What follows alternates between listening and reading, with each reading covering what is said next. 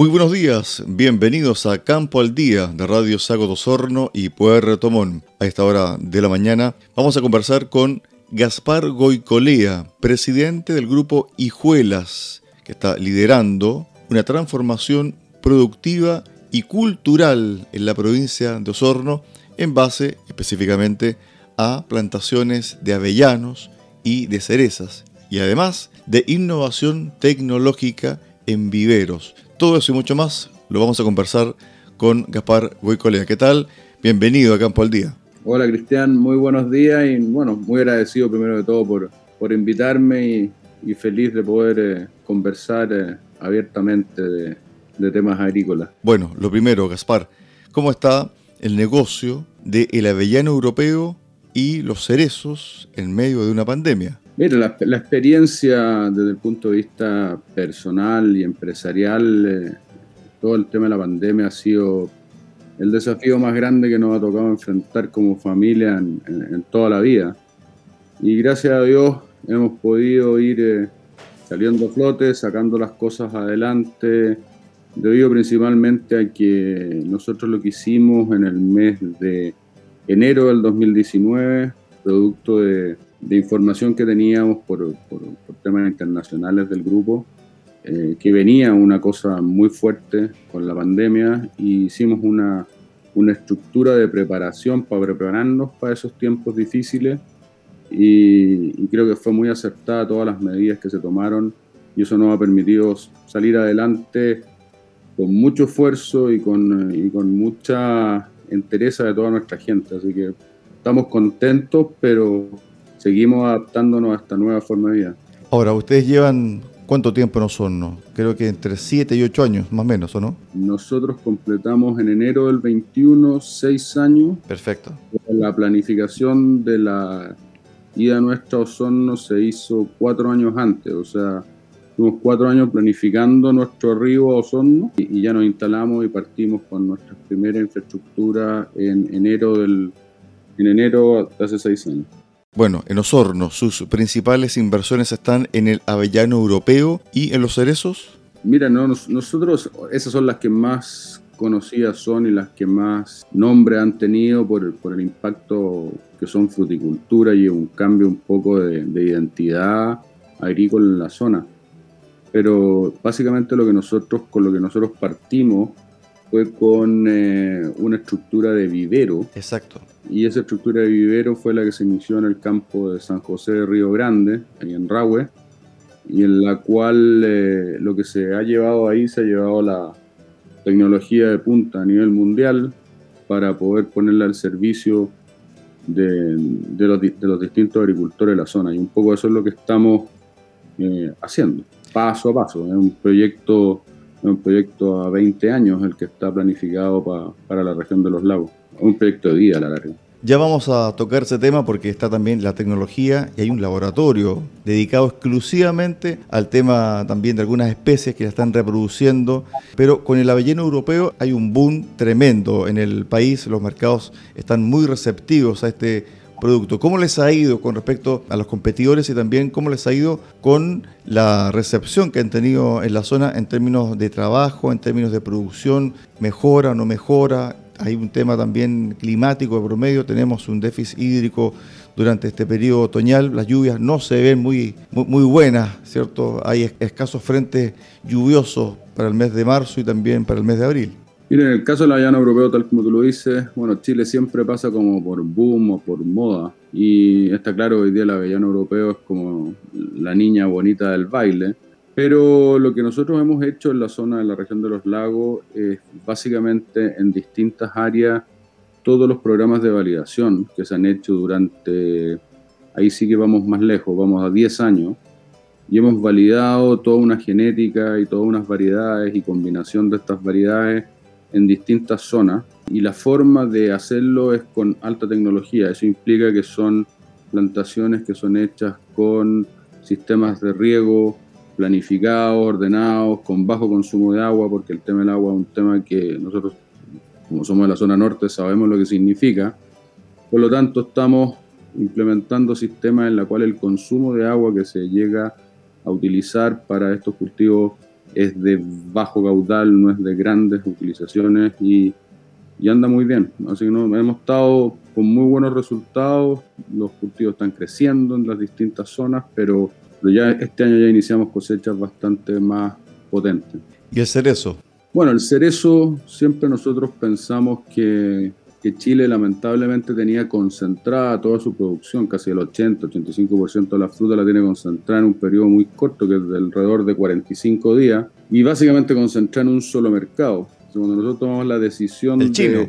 Va el mercado chino, exactamente. Y nosotros lo que hicimos fue hacer una planificación de una producción para una ventana tardía. Nosotros salimos después que el resto de la gente y estamos apostando a una fruta de alta calidad y de altos calibres que nos permita ir a otros mercados, no solamente al chino. Hoy día con lo que ha pasado, pues ya van dos años, pero este año ha sido, fue mucho más fuerte el impacto, eh, hemos salido bien y ha demostrado que la, la, teoría se llevó a la práctica con éxito, así que estamos contentos, no, nos ha ido bien, pero bueno, fue un desafío muy grande sí cosechar bajo fase 1, fue muy difícil, pero se logró con el esfuerzo de todos, se sacó adelante y la fruta llegó bien a destino y, se vendió de manera correcta. No con los precios que queríamos, pero por lo menos saliendo con, con números azules, que es lo importante. Con la experiencia que ustedes tienen, me imagino que también han desarrollado buenas prácticas con el sector agricultor de la zona, porque algunos están convirtiendo a gente frutícola, es decir, están sacando algunas hectáreas de sembradíos muy tradicionales como el chigo y están plantando, por ejemplo, cerezo, están plantando avellano europeo. Me imagino que ahí también hay una especie de buenas relaciones y de entregar información para hacerlo mejor.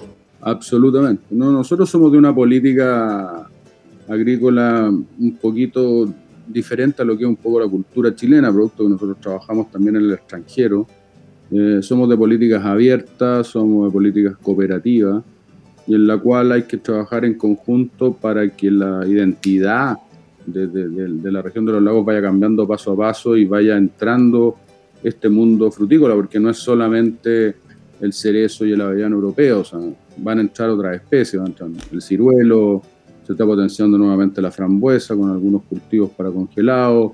Hay un montón de especies que hay que irlas validando y hay que irlas ensayando de tal manera que la zona pueda tener productos de, mayor valor agregado y que también la gente pueda tener mayores ingresos en, el trabajo.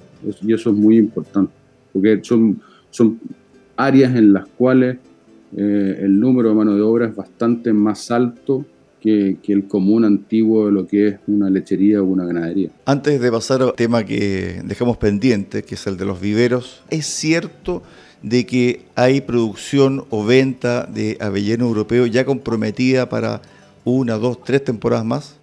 Eh, sí, la hay. La hay básicamente, bueno, nosotros estamos exportando y este año estamos incorporando nueva gente, nuevos socios que aporten valor agregado. La idea es agrandar la cadena entre todos y se está, se está exportando a, principalmente a Europa, donde se está exportando y, estamos en un proceso de, de, validación de la calidad del producto, porque queremos ir con un producto de mejor calidad, con trazabilidad, con buenas prácticas agrícolas. Hay todo un, un empuje de atrás grande para, para que el producto vaya tomando el vuelo. Es un producto que está en proceso de desarrollo, pero de seguro de seguro de aquí a 10 años más va a haber una, una estructura bien importante en la zona de los lagos en cuanto a exportación. Bueno, estamos eh, conversando hasta ahora de la mañana con Gaspar Goicolea Vial, presidente del grupo Hijuelas. Ellos tienen, además en Osorno, realmente un laboratorio de primerísimo nivel. Es un vivero que trabaja en la reproducción in vitro de algunas especies. ¿Nos podrías un poquito comentar respecto a esta tecnología y este trabajo que es realmente silencioso, pero clave para el desarrollo ¿cierto? de sus productos y a su vez también la calidad. Sí, bueno, el laboratorio que se, que se instaló en, Osorno, que fue una, una, decisión familiar y muy discutida, es un proceso que, que, para que llegue a su maduración, yo te digo que son unos cinco años, porque implica todo un proceso de formación de gente en la parte laboral, que lo cual no es fácil, o sea, hay que hacer un, un proceso de marcha blanca que, que lleva un poco de años, pero el laboratorio que está instalado hoy día en Osorno es, yo te diría que es el laboratorio más moderno de Latinoamérica y es el laboratorio más austral del mundo. O sea, tiene dos características que, que son muy importantes y bueno, nosotros normalmente tratamos de hacer las cosas no con tanto boom o información periodística, sino que preferimos hacer más que contar. Y eso es lo que hay allá y es realmente eh, es bonito, es bonito verlo, está realmente lindo. Y ahora se está instalando, bueno, se instaló hace tres años una zona de invernaderos que también yo te diría que es, lejos la más moderna que hay en Chile. Y, y estamos instalando otra que se debería terminar ahora a fines de abril. ¿Y eso es para plantas o, por ejemplo, berries? Eso está destinado a, a desarrollo genético. Perfecto. En base en plantas ornamentales. Nosotros estamos trabajando en varias especies para desarrollar variedades propias, y venimos trabajando hace más de seis años y que se movió todo hacia el sur. Muchas cosas se hacían acá en el norte y lo otro son para un tema que se llama zonas de aclimatación de plantas. Cuando tú sacas una planta de, de un laboratorio es como tener una planta o como tener una persona en una incubadora, entonces tienes que llevarla a la vida real. Y ese proceso de transición se hace con una estructura de alta tecnología, porque es súper importante para el éxito de, esa transición. Bueno, ustedes nacieron con respecto al tema de los viveros y las plantas. Ese es su alma mater en el fondo. Sí, bueno, nosotros toda una vida. Yo llevo, voy a cumplir 40 años, este año cumplir 40 años trabajando en, en genética y en vivero. Y bueno, el grupo produce al año estamos en orden de 40 millones de plantas por año en todo tipo de especies a nivel mundial. Ahora, el tema de la genética es un tema sumamente especial porque tiene muchos adherentes y también algunos detractores. ¿Qué pasa? ¿Cómo se hace la mixtura? La semana pasada conversábamos con el director ejecutivo de Chile Bio. Me decía, bueno, tiene que ver también con un poco sobre la educación, sobre la información, ir educando también a la población, al ciudadano, al consumidor. Sí, bueno, es una, es una súper buena pregunta. La, gente tiende a desinformar y tiende a llevarlo a, a otros ámbitos, a ámbitos políticos, ambientales, no sé, se va hacia otro mundo, pero hay dos tipos o hay dos líneas principales de desarrollo genético y nosotros solamente desarrollamos una. La área que nosotros desarrollamos es la área que se llama por cruzamientos sexuales por vía directa en el fondo lo que nosotros hacemos, tomamos el polen de una planta seleccionada y la cruzamos con, con, el estigma de la otra, pero es dirigido. Entonces lo que se, eh, así se hace ese programa genético. Y esos son programas genéticos absolutamente naturales. No hay intervención, que es ahí donde uno cae en lo que se llaman los famosos GMO, no hay una modificación genética de la especie. hay otra área, otro mundo dentro de, lo que es el desarrollo genético, que son los famosos GMO. Y dentro de los GMO hay dos líneas. Hay líneas que son, yo diría, súper válidas y hay líneas que no son tan válidas porque en el fondo lo que tú haces es que sacas un gen de otra especie o de otra línea y se lo colocas en la cadena genética de la, de la planta. Entonces ahí hay, hay, una modificación genética. En este caso no hay modificaciones genéticas, son selecciones naturales. Así como hay, hay cruzas naturales que se producen por, por, la naturaleza. En el fondo tú haces una cruza un poco dirigida en el cual tú seleccionas el padre y seleccionas la madre. La región, la zona, tenía dos pilares fundamentales, ganadería y agricultura. Y se están armando los cimientos para la fruticultura. Me imagino que esto es un trabajo a mediano y largo plazo. Es un trabajo, yo te diría, más a mediano y largo plazo, porque es un cambio de identidad, es un cambio de cultura, un cambio en la cual los mismos institutos o, escuelas de agronomía de la zona, eh, hay que hacer todo un proceso educativo de, cambio de paradigmas, de enseñanzas diferentes. Es, todo un cambio cultural que, demora tiempo, pero es un tema que nosotros estamos estudiando ahora, cómo, cómo aportamos en el tema educativo para ir preparando jóvenes que vayan orientándose a, proyecciones, a trabajar en riego, a trabajar en, análisis, a trabajar en temas de, de, peste, de enfermedades, o sea, en temas fisiológicos. Hay que ir preparando a la gente, porque en la medida que la gente aprenda, se eduque, va a tener posibilidad de tener fuentes laborales estables, permanentes en el año y también con mayores remuneraciones. Gaspar, para ir cerrando esta interesante conversación, ¿qué pasa con el sello de origen y la marca Osorno? Sí, la, avellana, la avellana que está saliendo y se está exportando va eh, claramente indicado que corresponde a la región de los lagos, corresponde a Osorno. En el caso de la cereza, por un sistema de trazabilidad, también cada caja que sale de la zona de Osorno, en la cual hay muchos más agricultores, nosotros somos, yo diría, pequeños, hay gente mucho más grande que nosotros, todo va con la identificación de la zona de ozono. Y eso te va a traer eh, llegada de gente, llegada de nuevos agricultores y te va a ampliar la gama de, especies a trabajar de seguro. O sea, eso yo, yo estoy absolutamente seguro que Osorno va a tener, no sé, la región de los lagos va a mandar del orden de las 10.000, 20.000 hectáreas frutícolas en distintas especies de aquí a 15, 20 años más. Hay que prepararse, hay que formar jóvenes, como tú bien lo dices, la parte cultural educativa es sumamente importante porque hoy día es una barrera en la cual la, mujer tiene mucho que aportar. Ha habido una muy buena experiencia para nosotros con la parte de, las mujeres en, el mismo Río Grande y estamos muy contentos. Se han adaptado más fáciles que, que los hombres en la primera etapa. Así que hay que educar hay que educar, hay que enseñar, hay que meter una cultura diferente y, es tema de, de trabajo.